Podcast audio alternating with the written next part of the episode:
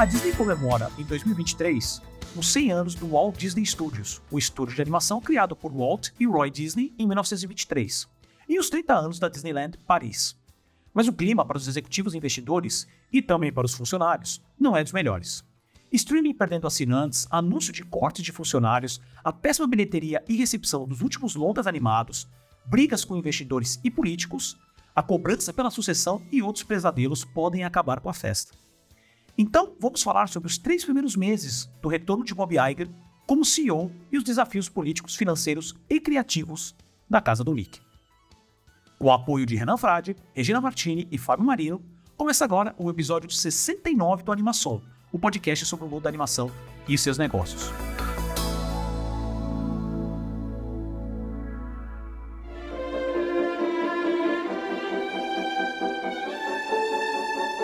Olá, eu sou o Paulo Martini e hoje estou aqui novamente com meu amigo de bancada, Selby Pegoraro. Tudo certo contigo, Selby? Tudo certo, meu amigo Paulo Martini. Hoje a gente vai falar sobre a mudança dos Bobs, né? O que, que trocou aí do Bob, Bob Chapek pro Bob Iger, se mudou alguma coisa ou não, né? Vamos aqui em pauta, a gente pegou alguns tópicos muito bons aqui para ver se mudou realmente alguma coisa é. ou não.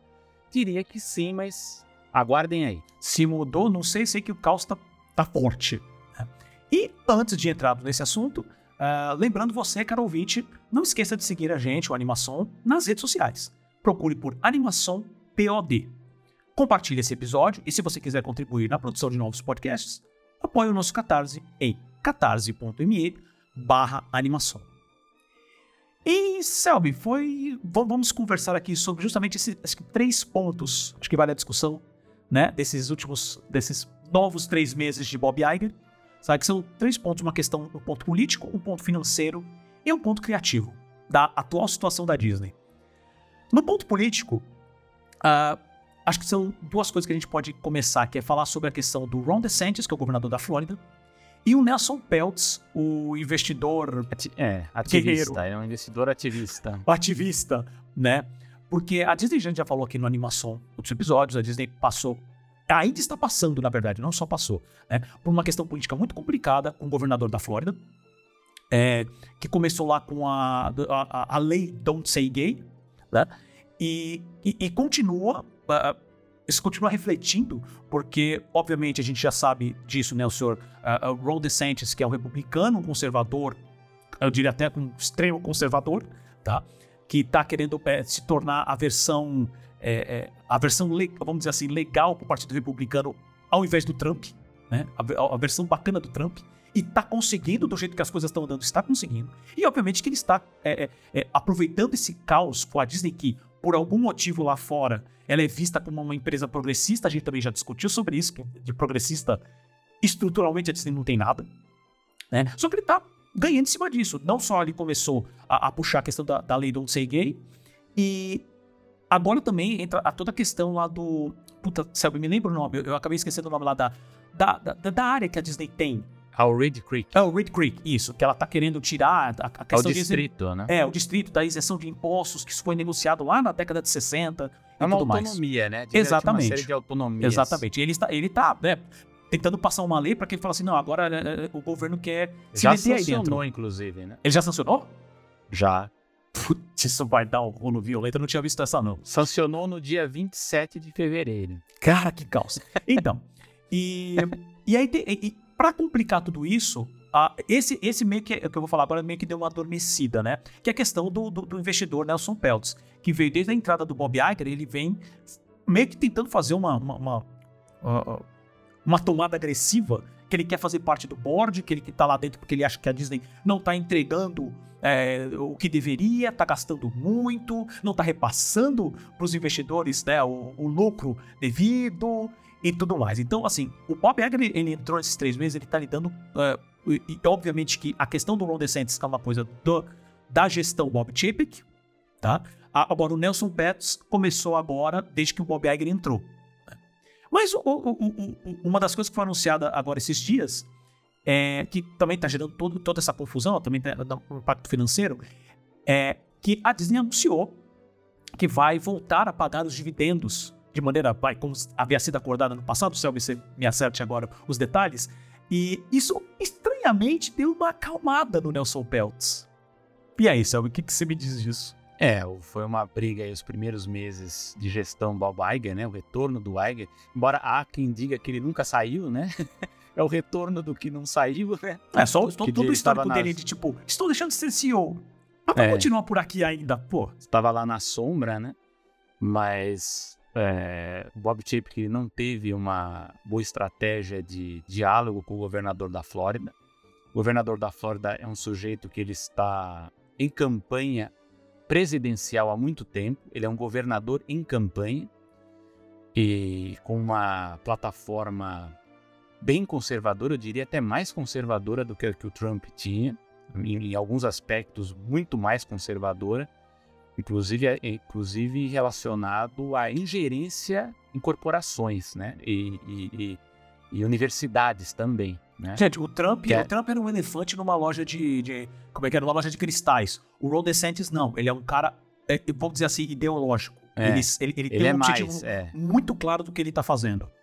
É, então, e, e eu, eu, acho que eu acho não, julgo, né, que é, toda aquela confusão da Don't Say Gay, né, que era projeto da, daquela lei, né, e outros projetos como essa também de tirar a autonomia do distrito que é a Disney, onde ela opera os parques e os hotéis, é, que foi sancionada, como eu já disse, pelo governador. Inclusive, ele sancionou falando uma frase que eu acho que não pegou bem, inclusive para concorrente que, que ele acha, acha melhor, né? Que ele falou: bom, agora a Disney vai ser tratada como Sea World. Eu não sei se foi uma referência. Meu Deus do céu!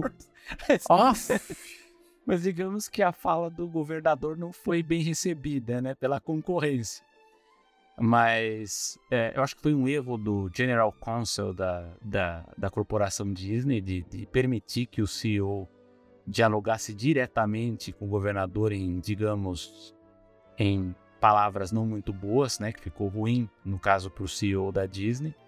E numa situação que a Disney não tem como ganhar no debate público. Esse é o problema. Por mais que ela fale ou tente defender uma posição, ela está nas mãos do governador da Flórida porque ele tem uma base parlamentar sólida, né? Então, por mais que tenha essa questão do lobby, que a Disney apoie políticos democratas e republicanos, lá no caso há essa pressão, embora a gente perceba uma certa movimentação de alguns políticos, porque eles perceberam que eles tendem a perder apoio é, de empresários locais que têm negócios conjuntos com a Disney, os que orbitam os negócios da Disney, que podem perder com essas resoluções que estão sendo aprovadas.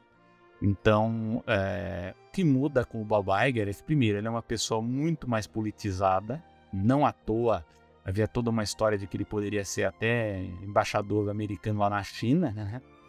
Ele sabe como lidar com políticos, ele, ele está muito calado né, no, debate público, mas a gente sabe que nos bastidores ele sabe agir com uma eficiência muito boa.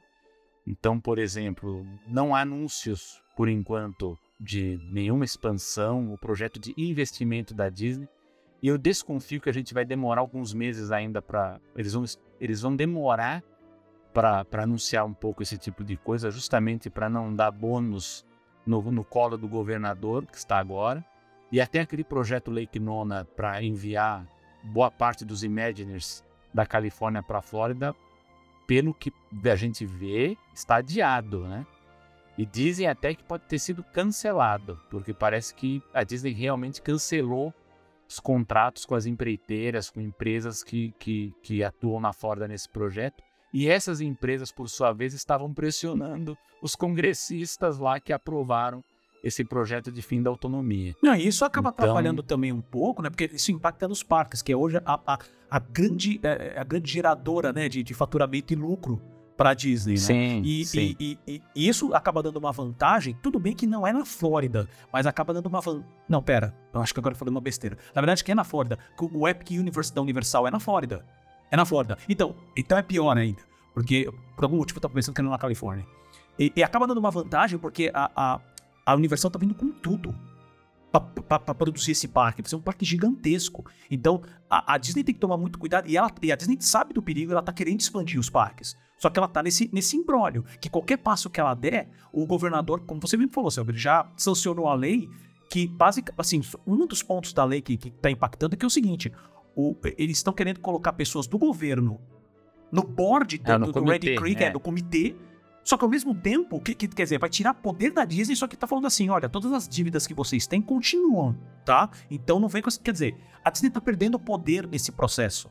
Então tudo isso tá É, misturando assim, o que lá. eu posso resumir o que pode acontecer é que, muito provavelmente, como as, as ações práticas de toda essa mudança distrital ela é lenta e provavelmente haverá uma judicialização, eu já vi algumas pessoas da área lá, né, dessa parte de gestão na Flórida, falando que provavelmente essa, essa discussão jurídica deve acontecer até o governador sair do cargo. Uma coisa que pode durar até dois anos, essa judicialização. Então pode ser que seja revertido em algum momento, né? Agora, no caso da Universal, que então, realmente a Conquest está fazendo um, investimento muito forte, é, há um, há um- só, eu- eu sei que é uma discussão à parte é toda, mas você tem razão quando você fala que a Disney ela, ela, ela tá de olho em expandir os parques por causa também do investimento da Universal. Mas a Disney está muito mais preocupada com o inchaço do seu próprio público do que com a própria concorrência com a Universal. E a Universal sabe disso. A Universal sabe que há um risco muito maior de ter canibalização do próprio público frequentador dos parques da Universal do que propriamente roubar um público que tradicionalmente frequenta um parque Disney. Tanto é que o que se fala é que ah, quando esse Epic Universe for inaugurado, os ingressos vão ser combinados. Então você vai ser obrigado a comprar um ticket de um outro parque da Universal se você quiser visitar o Epic Universe. Só pra vocês Venda casada lá não que vai tem ser. problema, É, viu, gente? Vai ser assim, né? ah, não duvido Mas nada. é isso, né? Então eu acho que o Bob Iger ele tá mais, tá mais ligeiro com isso. Ele vai li- lidar para não dar é, ferramentas, não dar, sabe, assim, mais combustível, porque o que o, o, o Ron DeSantis ele quer é atiçar o público o eleitor dele, que é um, um eleitor mais radical, né? Por, eu, eu acho que por, por, por essa vez, eu acho que, pelo que eu tenho visto, ele tem perdido até apoio entre independentes, aquele o, ele- o eleitor mais cen- centro, né? Na Flórida, ele tem até perdido apoio nesse ponto. Eu não sei até qual vai ser o limite, né, dessas, dessas ações dele, mas o Iger ele tá mais ligeiro em comparação ao Bob Chapek nisso. Não é, não é essa pauta, mas assim, a questão que você tá falando do, do, do- tá perdendo o voto dos independentes é que, na verdade, isso agora é uma opinião minha, tá? O Partido ah, Republicano, de maneira geral, ele tá ficando cada vez mais pra direita.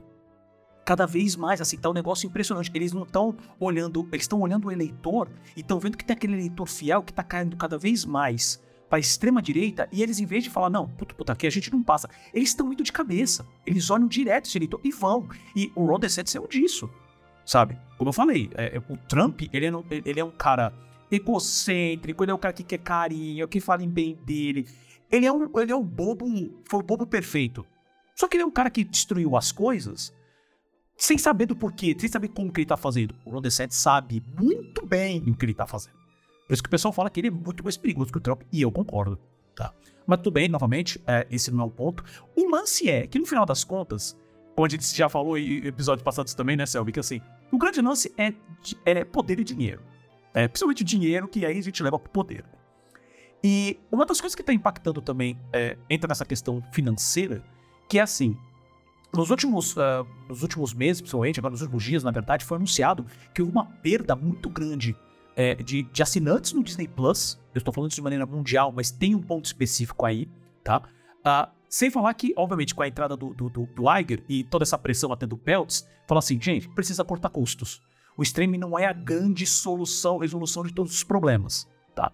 E para piorar essa situação, é, tanto assim, tanto que houve, né? A Disney anunciou a demissão de 7 mil pessoas no mundo, né? Toda, toda a estrutura da empresa, né? E pra piorar essa, essa questão, existe aquele fantasma que já roda a Disney já faz um, um tempo. Desde que a gente começou né, a fazer uma animação, já existe esse fantasma que fica enchendo o saco, que é a questão da ESPN. E agora que vem apertando, que é a questão do Hulu, né? Então, é, é, a questão específica da, da, da- da perda de assinantes, teve uma perda, assim, de quase 2 milhões de assinantes, tá? Mas, é, o ponto de falar assim, ah, perdeu no mundo inteiro? Na verdade, não. Princip- a principal perda foi na Índia. a Disney perdeu os direitos, né, dos, dos, dos, da transmissão dos jogos da, da, liga de cricket, que é assim, tipo, é, o, é, o, que é futebol pra gente, é, é, o cricket pra Índia, sabe? E nessa brincadeira, por eles perderem os direitos, não conseguiram renovar, 2 milhões de assinantes saíram.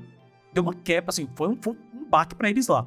Que isso impacta na ESPN, né? Porque assim, aí meu ponto com tudo isso é o seguinte, Selby, que a gente está falando de não só de perda de financeira, perda de assinantes, mas a gente tem aí a ESPN e a Hulu, que são duas empresas uh, que têm suas dificuldades, a questão da Hulu, da, da, se vai comprar ou não vai comprar, sabe? Mas, por exemplo, a, a Hulu tem a, a, a, o valor do assinante da Hulu é muito maior que o valor do assinante da Disney, sabe? E não é nada, não é nada, são o quê? São 30 milhões de assinantes? Alguma coisa por aí? E ESPN é a mesma coisa, você tem o serviço de ESPN Plus, que também tem um público ali, que gente, tá, tá complicado, mas também dá o público na casa dos milhões. E a Disney tá, tá enfrentando agora justamente o um problema de perda. Aí eu pergunto para você, Selby, você acha que a Disney vende ESPN e a Hulu? Eu, eu, já vi, eu já vi várias discussões. Eu tenho uma, a minha aposta, né? Mas assim, eu acho que em primeiro lugar, eu acho que o mercado, né, as empresas de tecnologia, as empresas de entretenimento, elas primeiro elas finalmente, muito atraso, elas viram que era errado você contabilizar o sucesso do streaming por número de assinantes, né? Porque é aquela coisa, ah, eu tenho 3 milhões, agora eu tenho 4 milhões, 5 milhões. Só que a gente sabe que com o avanço dos novos serviços, né, e a gente tem essa rotatividade, a pessoa às vezes assina para assistir uma série de, de produções e depois desiste, não quer renovar a assinatura, assina um outro, aí cansou, para, assina o outro. Então há um problema de fidelização, de fazer com que essas pessoas fiquem mais tempo. Uh, houve também um, um outro uh, problema muito grande para todas essas empresas que investem no streaming, que é de uma, um investimento contínuo muito pesado. Lembra um tanto, até conversando com um amigo, lembra um pouco como que era o investimento das empresas de TV a cabo no começo, que para cada novo assinante que elas tinham que, que, que elas conquistavam, você tinha todo um custo envolvido para instalar poste, instalar cabo, comprar programação, então, quer dizer, cada vez que você vai expandindo, você precisa investir mais. E no caso do streaming, você tem um gasto muito grande, não só com a plataforma, né, mas com a produção. E no caso da Disney, teve um outro investidor, né, o, que é o Daniel, Daniel Levy, se não me engano o nome dele, inclusive ele conseguiu emplacar um membro no comitê de, de, de administração da Disney, e ele fez aquela pressão para que a Disney parasse de pagar dividendos para investir mais em programação do Disney Plus, né? Só que como a gente está vendo, a programação do Disney Plus ainda é fraca, ela não consegue ter o mesmo tipo de engajamento, de atratividade e de para fazer com que a pessoa fique né, assinando o serviço por longo tempo, como tem uma Netflix, por exemplo, ou uma HBO é, Plus também, que, que, né, que ela, ela tá tendo um histórico também de boas produções sendo lançadas uma atrás da outra. Vamos ver se vai continuar agora, né? O Zaslav aí tá. Agora que vai começar para valer a gestão dele, a gente vai ver o que, que acontece, né? Diz que até anunciou coisas do Tolkien e do Senhor dos Anéis. É... Isso, essa questão do novo Senhor dos Anéis, é. rapaz. Tem pra quem, não, quem tá ouvindo enfim, a gente não tá é. sabendo, eles anunciaram um, vai, vai ter um novos filmes do Senhor dos Anéis. O que isso significa? O que é passado vai ser uma né? refilmagem, ninguém sabe. Mas enfim, a Disney investiu muito pesado e isso não tem trazido o retorno esperado. Né? Então, um dos problemas que o Bob Iger tem em mãos é.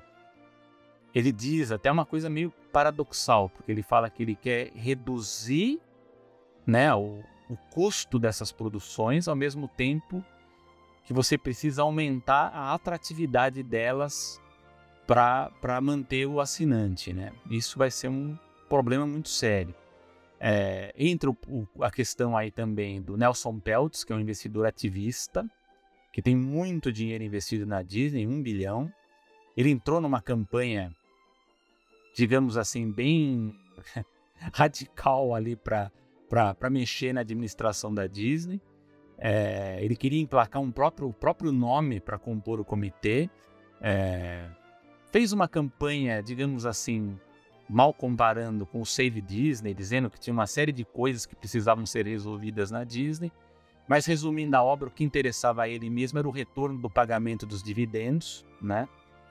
Mas assim, mas a, a discussão que ele colocou lá no meio dessa, desse ativismo dele tinha muito a ver realmente com o futuro do streaming, né? O que, que como que a Disney vai se consolidar nesse mercado? Lógico que há interesses diversos no meio disso, né? Como a, a Ike Permuter, né? Que é o chairman da Marvel, que tem uma tinha uma sido, né? já foi pessoal, o chairman da né? Marvel, É. é. Não, ele ainda é, pelo que eu sei. Ele é tem um cargo da da Marvel? Ele é chairman da Marvel, só que ele não tem poder nenhum. Ele Ah, não tem poder prático. é né? uma questão de, Mas de ele contrato tá- lá. É. É. Pra, quem, pra quem não sabe do, Ike Perlmutter, o tipo de nível de pessoa que ele é, e eu vou dar um exemplo besta, tá? Porque tem coisas piores. Mas ele era a pessoa dentro da Marvel que falava assim: filme, é, é, filme da Marvel com super-heroína principal, aqui, durante minha gestão, ele fala assim: durante minha gestão não vai ter. E aí rolou a briga, o Kevin Feige e o Bob Iger escolheu o Feige e o Perlmutter foi colocado de lado. É. É, ele é, o Permuter é muito é daquele que o Iger foi fazer um tour com ele por uma loja Disney e simplesmente ele falou que achava tudo um lixo, né? Você vê como é um cara Um bem amor, simpático. um amor assim, de ser pra humano. tratar. Mas enfim, a questão é a consolidação. O problema é que a Disney ela tem um débito enorme nas mãos, muito graças ao problema da Fox, a compra da Fox. O Rupert Murdoch foi quem foi quem venceu toda essa negociação toda foi quem mais ganhou. Tem essa questão de débito muito forte nas mãos. Tem o custo, com, o custo de produção para o streaming, que, como eu já falei, é muito alto.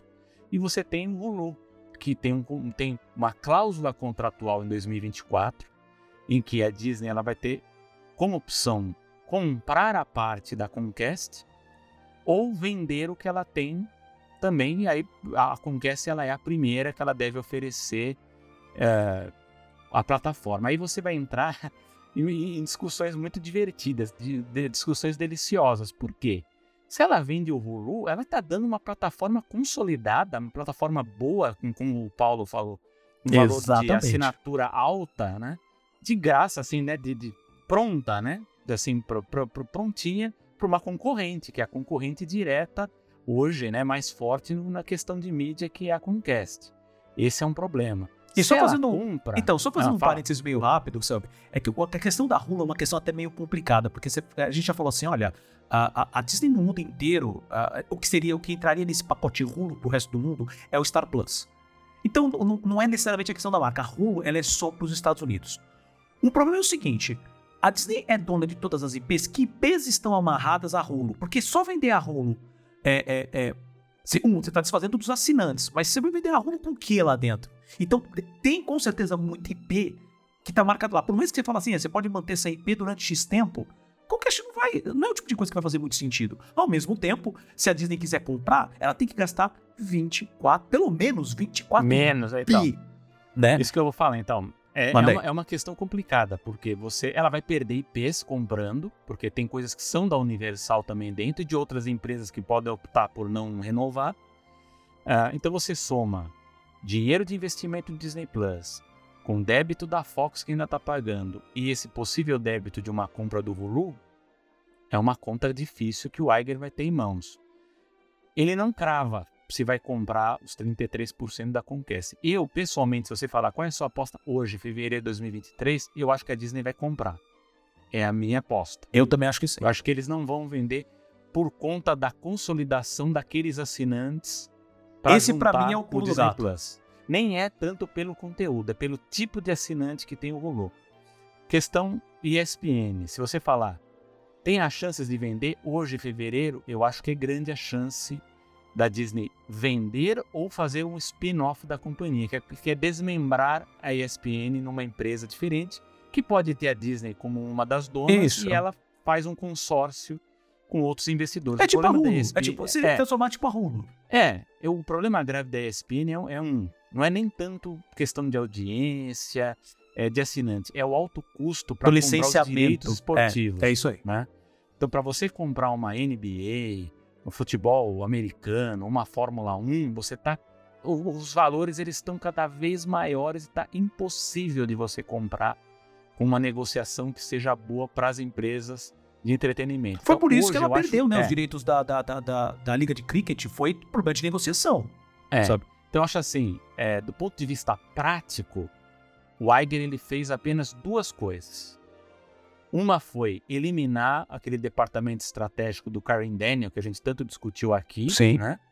Que vai ser o nosso terceiro tópico aqui que eu vou falar que, que vai mexer com a parte criativa, e foi preparar a ESPN para um possível desmembramento ou para uma possível venda. É isso que a Disney tem preparado nesses primeiros meses e ele vai esperar mais alguns meses para ver financeiramente como que as coisas vão caminhar, especialmente da, da, do ponto de vista do conteúdo, né, do investimento no conteúdo, para ver se a Disney vai ter bala ou não, vai ter dinheiro ou não para entrar nessa, nessa investida e talvez um compense o outro, talvez desmembrando ou vendendo compense a compra da.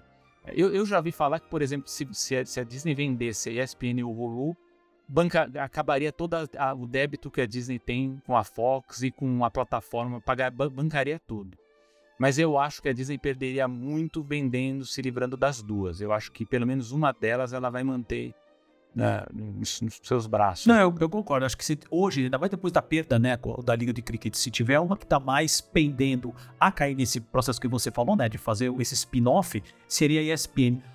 Para eles se abrirem mão do Hulu, vai ser um negócio muito. Eu acho muito mais difícil. Né? E, obviamente, como se isso já não fosse suficiente de tanto caos, aí você tem a questão. Entra na questão criativa. E, é, obviamente, dá para entrar em vários pontos, mas o que eu quero abordar aqui hoje é a questão do, uh, dos longas, principalmente dos longas animados, né? E não só dos projetos que passaram, mas os que tão, foram anunciados. Como, por exemplo, é, o, o que passou que não deu certo esse ano, todo mundo sabe, né? Um estranho, ninguém nem lembra mais que esse filme aconteceu, e Lightyear era a mesma coisa. Por mais que teve um ano que teve uh, Turning Red, que é um filme sensacional, tá? Uh, mas assim, o Turning Red foi justamente a ponta final, porque ele também foi lançado direto no Disney Plus. Né? Então não dá para falar sobre bilheteria aí. Agora, do mundo estranho do Lightyear dá, e a bilheteria foi trash. Né? E não só isso, mas um anúncio alguns dias atrás falando sobre é, continuações como Divertidamente 2, que a gente já meio que sabia, né? Que já tava para sair. Agora, Toy Story 5.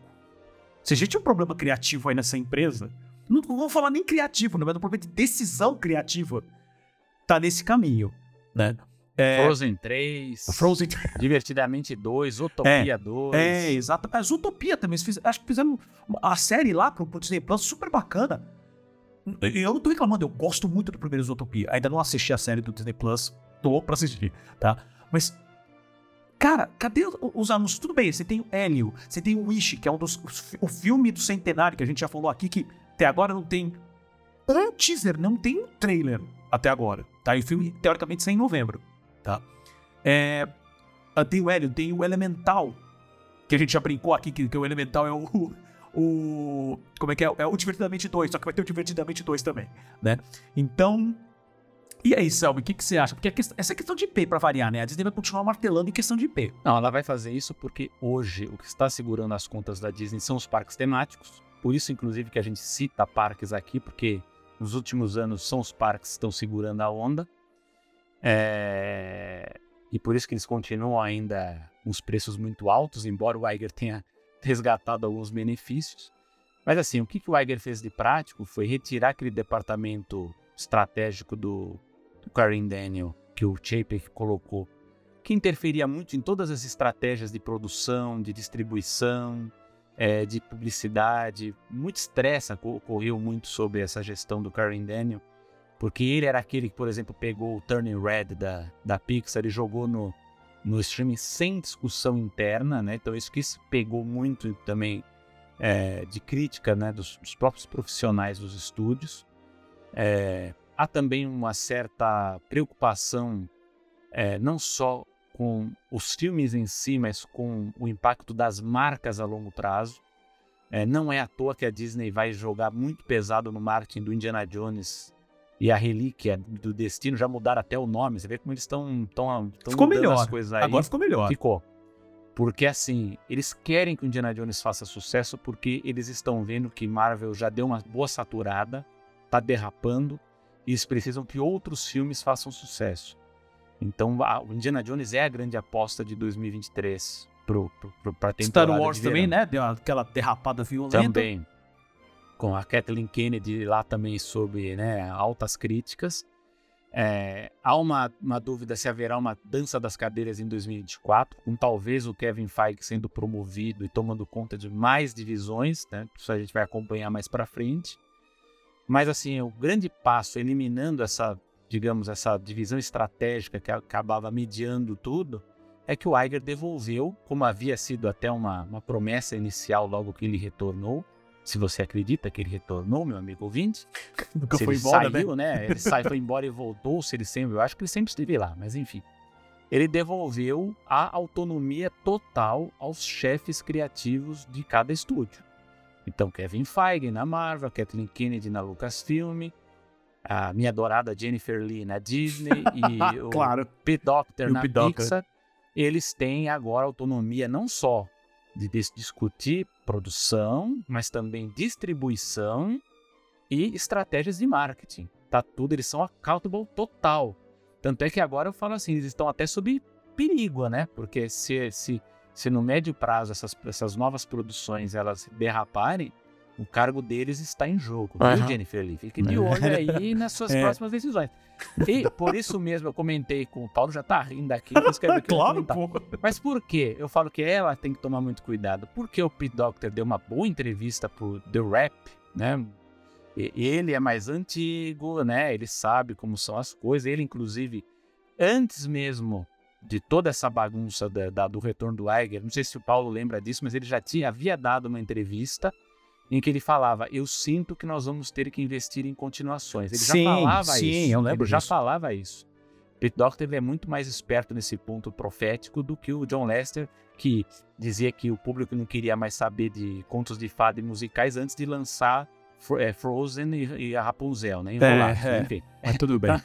O É. Pete é mais, ele, ele- digamos que ele tem uma visão de futuro melhor nisso. Então ele já, ele já dizia que haveria esse tipo de investimento, embora a gente vai ter algumas produções originais, né, que já, já haviam sido aprovadas, mas o grande problema é o seguinte, né, o- a Disney ela tem um problema de curva geracional, né, de, de, de troca de chefes criativos que a Pixar hoje, todos aqueles nomes que compunham a, a chefia criativa, né? O Brain Trust. criativo, o Brain Trust, ainda sobre o John Lester, praticamente ele não existe mais naquela configuração.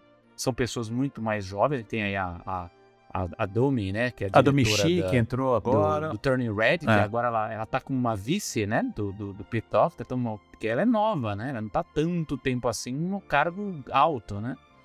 Então há toda uma preocupação, e ele, eu acho que até ele usa um pouco isso para justificar por que, que esses filmes mais novos eles estão derrapando criativamente, porque há realmente um problema, né? Você vai falar, ah, mas tem, eu sei que tem os amigos que falam, ah, porque é, a Disney tá com essa coisa de forçar muito essa questão de diversidade, de, de, de né, que eles falam, entre aspas, woke, né? Disney tá sendo muito woke. Tem o seu impacto?